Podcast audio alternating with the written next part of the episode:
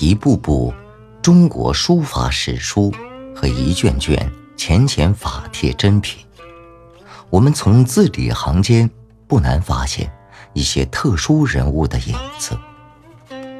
然而，这些人物在中国书法史上起的作用，却绝不像影子一样无足轻重。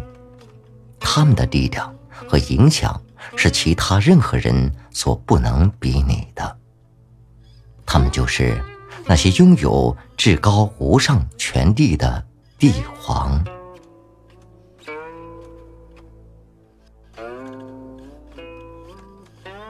在北京的紫禁城内，皇帝起居的地方叫内廷。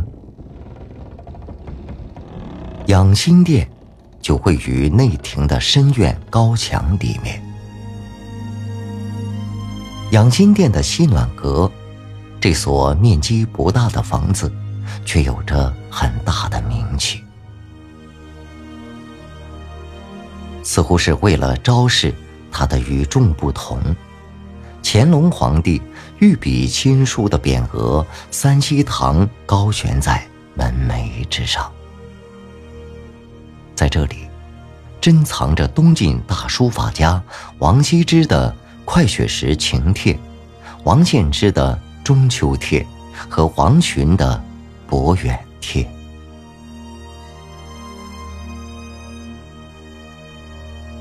王羲之、王献之、王洵，都是生活在距离乾隆皇帝一千四百多年前的东晋。王羲之被后世誉为书圣，王献之和王洵则分别是王羲之的子侄。乾隆皇帝认为这三卷法帖是稀世珍宝。故而将存放这三卷法帖的西暖阁命名为三希堂。按理说，清宫中珍藏的历代名家书法作品非常之多。可是令人费解的是，乾隆并没有将被誉为天下第一行书的《兰亭序》划归三希之内。却偏偏选择，无论篇幅、字数和名气，都远远不及前者的《快雪时晴帖》。作为皇帝，乾隆无疑亲自鉴赏过多种版本的《兰亭序》，为表示赏爱，他还建立了《兰亭八柱》，就是将八种不同版本的《兰亭序》分别刻于。八根石柱上。既然如此，乾隆为什么不能把《兰亭序》作为王羲之最为珍贵的作品进入三希堂呢？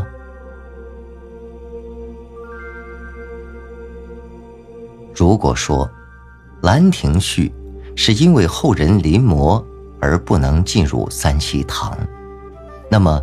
唐代颜真卿所书《祭侄稿》，北宋苏东坡所书《寒食帖》，这两本法帖却是被后人公认的真迹。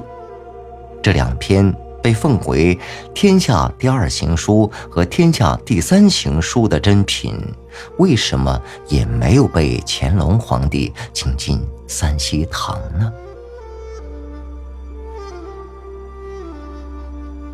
根据乾隆皇帝在位时的社会书风和他本人的书法特点，我们可以推测，在乾隆的心目中，代表书法最高境界的仍然是王羲之，而不是其他什么人。我们从乾隆留下的墨迹中也可以看出，他本人走的也是一条学习王羲之的道路。颜真卿、苏东坡追求变法的书风，或许并不被乾隆认可为书源正统。再者毕竟东晋的王羲之要比唐宋的颜真卿苏东坡早几百年自然更显得珍贵。闲暇之余乾隆总喜欢到三溪堂翻阅欣赏珍藏在这里的书法和绘画这成为他独特的休息方式。来自意大利的宫廷画家郎世宁，就曾经传神地描绘了乾隆皇帝在三希堂赏玩珍藏时闲逸恬淡的情景。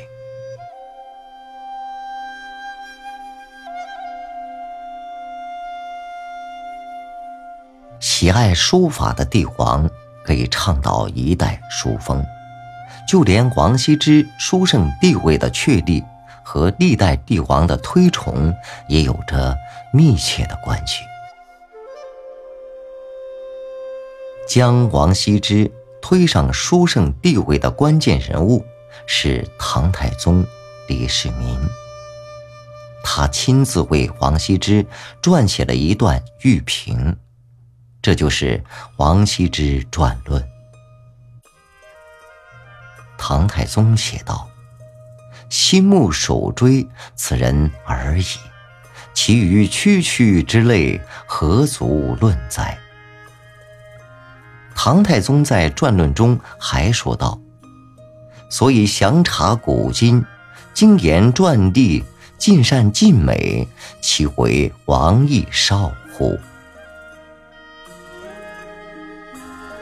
正是唐太宗李世民确立了王羲之的书圣地位，使得一千多年来中国书法有了以王羲之父子作为衡量尺度的美学标准。从唐朝之后，王羲之受到了历代的推崇与宗法。书不入晋，故非上流。法不宗皇，俱成一品。这就是说，学习书法如果不从近人入手，就不能提高书法的品位；如果不遵从王羲之的法度，便不能得到书法的真谛。明代的项目总结的这一评价书法的基本原则，就是。李世民所确立的书法理想境界。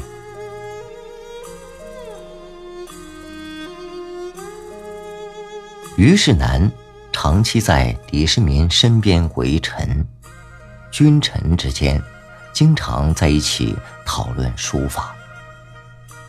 虞世南相貌儒雅，身体瘦弱，然而他的书法却是。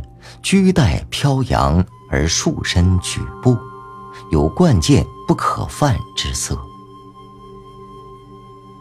李世民对于世南的评价极高，称赞他有五绝：一曰德行，二曰忠直，三曰博学，四曰文辞，五曰书翰。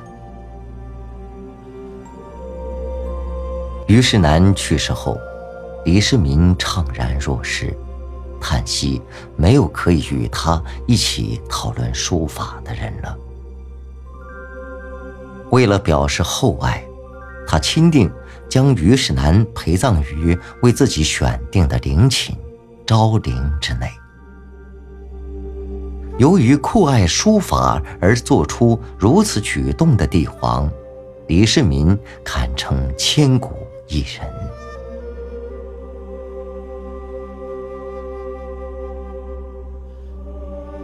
李世民喜爱王羲之书法，下令在全国范围内征集王羲之的书作。一时间，各地争相献上，鱼龙混杂，真伪莫辨。于是，褚遂良便担当起勘定真伪的重任。褚遂良深得唐太宗李世民的信任和器重。李世民病重时，召见了褚遂良。他说：“汉武帝祭霍光，刘备托诸葛亮，朕今委卿矣。太子仁孝，其进城辅之。李世民借用了历史上汉武帝向霍光、刘备向诸葛亮托孤的典故，向褚遂良托孤，请他尽心竭力辅佐太子。李世民又对太子说：“遂良在，而勿忧。”开明皇帝李世民对于世南。褚遂良的情谊感人至深，可是他对王羲之的推崇就不仅仅是帝皇对于书法作品居高临下的喜爱了。正是由于他的推崇，奠定了中国书法千年不变的审美标准。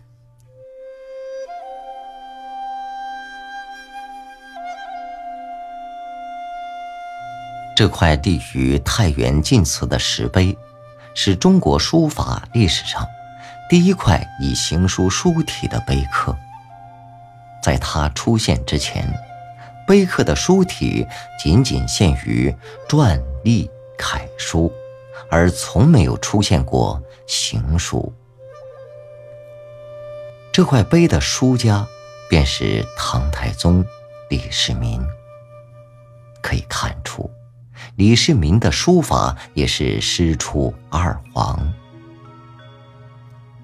李世民之所以把王羲之抬到书圣的地位上，是由于王羲之力兼众美，汇成一家，出神入化的将中庸思想形象化为书法艺术。王羲之能成为书圣，应该说是。历史的选择，李世民顺应了这一历史潮流。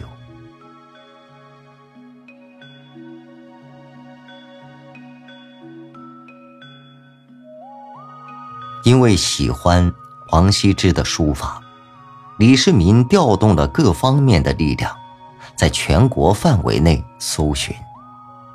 各地收集到的王羲之书作非常多。其中唯独不见《兰亭序》。唐太宗下令，无论如何要找到《兰亭序》真迹。这幅南唐画家居然所画的《萧绎传兰亭图》，表现的就是这一历史故事。为了执行李世民的命令，御史萧绎。单人匹马，奔波于崇山峻岭之间，最终是他将《兰亭序》从一个和尚手中骗到手，献给了唐太宗。从此，《兰亭序》找到了他的最后的归宿。